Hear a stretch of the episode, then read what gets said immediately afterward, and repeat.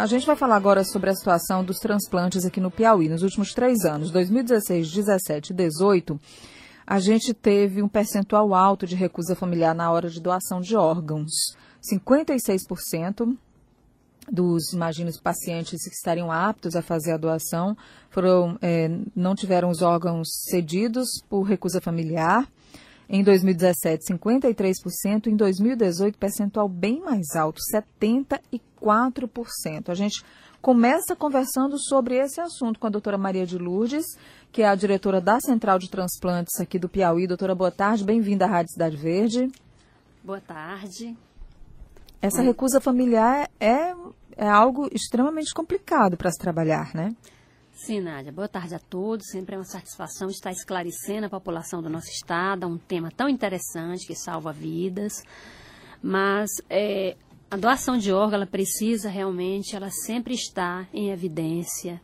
Nós precisamos ter mais campanhas e mais esclarecimento, porque a doação de órgãos, ela, ela, ela é, de uma certa maneira, comentada, ela vai, a família vai ser entrevistada num momento de muito desespero, Exatamente. num momento de muita dor, que geralmente são mortes violentas, por acidente, coisas que a família não está esperando. Muitas vezes não tem nem tempo de raciocinar sobre essa, essa, abordagem. Né? Psicologicamente, né? a família ela está desestruturada. Então, são temas que nós temos que conversar antes. A família tem que saber dessa posição antes. Da posição de você ser um doador ou não porque na hora é muito difícil ela tomar essa decisão. Isso a gente vem insistindo há muito tempo. Se você é Sim. é doador, manifeste em vida para sua família, justamente porque nesse Sim. momento da abordagem, sua família já tem uma clareza maior do que fazer. Sim, Nádia. As nossas doações, a maioria delas, o doador em vida ele manifestou esse desejo. Veja como isso é muito importante. E essa veiculação na nossa grande mídia também é muito importante, porque sempre que tem um tema veiculado na grande mídia nacional, ou uma novela, ou algum envolvendo alguma pessoa de, de expressão, que, que, a sociedade, que a população conheça e ele passa a ser um, um modelo, as doações aumentam muito. Então, sempre que tem uma novela veiculando o tema de transplante, as doações aumentam estrondosamente. E quando cai no esquecimento, geralmente a gente tem uma queda bem expressiva. Olha, em 2016 foram efetivados 14 transplantes, em 2017 26 e em 2018 16 transplantes de córnea. E esses números aqui são das abordagens familiares. É, são né? das retiradas de múltiplos órgãos, de múltiplos doações órgãos. efetivadas. É, que aí quando a gente vai para os transplantes dos órgãos individualizados, os números aumentam, sim, né? Sim. A gente teve em 2016 139 transplantes de córnea e em 2017 159, no ano passado o um número menor, 140. Rins 18 em 2016, 30 em 2017 e 18 de novo em 2018. E atualmente na lista de espera, a lista de espera da córnea é sempre maior, 360 pacientes estão esperando e 177 estão esperando o transplante renal. É isso, doutora? Exatamente. Bom, é, esse trabalho não para na central de transplantes. Não só o trabalho de orientação, como o de abordagem e captação de órgãos. Sim. É, nós temos uns parceiros muito importantes. O Instituto Médico Legal, nós temos os nossos maiores números de doação de córneas. É, a córnea nós podemos retirar até sete horas depois que o coração parou. Então, de uma certa maneira, as famílias são mais adépitas, porque não tem é, tanta dúvida como se existe em relação à morte encefálica. Então, geralmente, o número de transplante de tecido ele tende a ser maior. As doações efetivadas, como você falou, nós tivemos nosso maior número em 2017, que foram 26, onde nós tiramos todos os órgãos. E esse ano é de 2018, a gente já caiu né, para somente 16.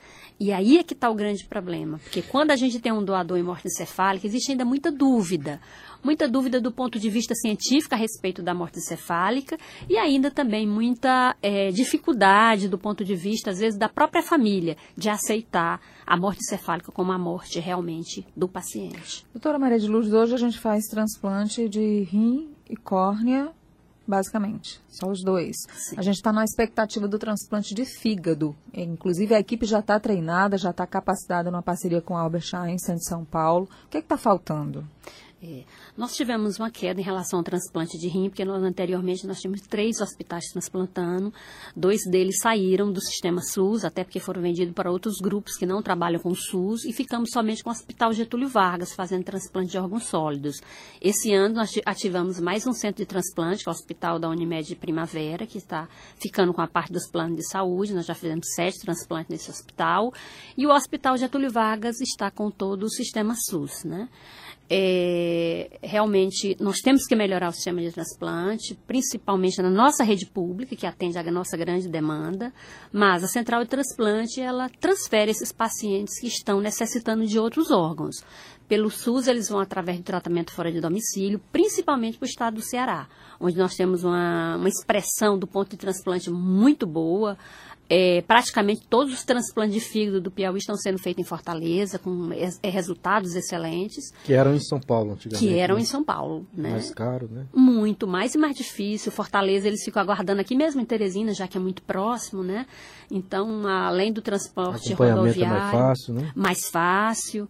Então, nós temos praticamente um apoio muito grande agora do Estado de Ceará para transplante de medula óssea, de fígado e coração também. É, doutor, eu não sei, pode ser que seja uma avaliação errada minha, a impressão que eu tenho é que tivemos aqui no Piauí um retrocesso em relação a isso. Já estivemos mais adiantados, até coração andaram Sim. mexendo ou não. Sim, é verdade. Nós fizemos 17 transplantes de coração muito bem sucedido.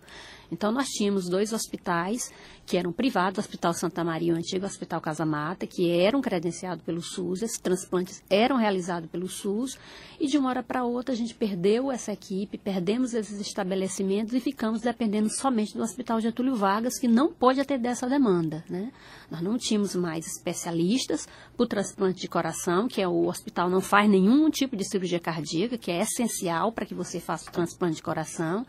E o SUS começou a transplantar, a rede pública, a, a fazer cirurgia cardíaca dois anos atrás. Né? Então, nós temos uma perspectiva futura do transplante de coração com, com a equipe do Doutora Maria de Luz, só para a gente finalizar, a senhora não falava sobre a questão do fígado, que a equipe está treinada, está faltando ainda concluir a infraestrutura física. Sim, nós há três anos atrás tentamos credenciar nossa equipe, com a equipe treinada, inclusive com hospitais de referência, como o Albert Einstein, em Fortaleza, temos cirurgiões, anestesistas, enfermeiros treinados, mas a nossa habilitação ela não foi possível por deficiência da nossa infraestrutura hospitalar. Então, nós precisamos ter uma ala especialmente para pacientes transplantados, que são imunossuprimidos, e também a estrutura de um hospital-dia para atender as urgências de transplantes. Faltou isso na estrutura do hospital e essa foi a razão que nós não conseguimos a habilitação do Ministério da Saúde. Bom, queria agradecer aqui a presença da doutora Maria de Lourdes, diretora da Central de Transplantes, conversando com a gente mais uma vez aqui na Rádio Cidade Verde. E é sempre um prazer recebê-la. Venha sempre que quiser, doutora Maria de Lourdes, para falar sobre esse tema tão importante. A gente usa esse meio de comunicação como forma de amplificar essa mensagem que é fundamental para que muitas vidas sejam salvas. Esse trabalho da senhora que há tantos anos né, luta, batalha por essa causa. A gente olha para a doutora Maria de Lourdes automaticamente lembra de transplantes, porque ela é uma entusiasta desse tema, uma batalhadora, ela e toda a equipe da Central de Transplantes que não dorme, porque não pode dormir. tem que ter todo, tem que ter todo dia um plantão e gente sempre atenta às demandas, porque as vidas não esperam. Obrigada, doutora. Obrigada, eu que agradeço, Nádia. Sempre é uma satisfação estar aqui com vocês. Muito prazer também recebê-la.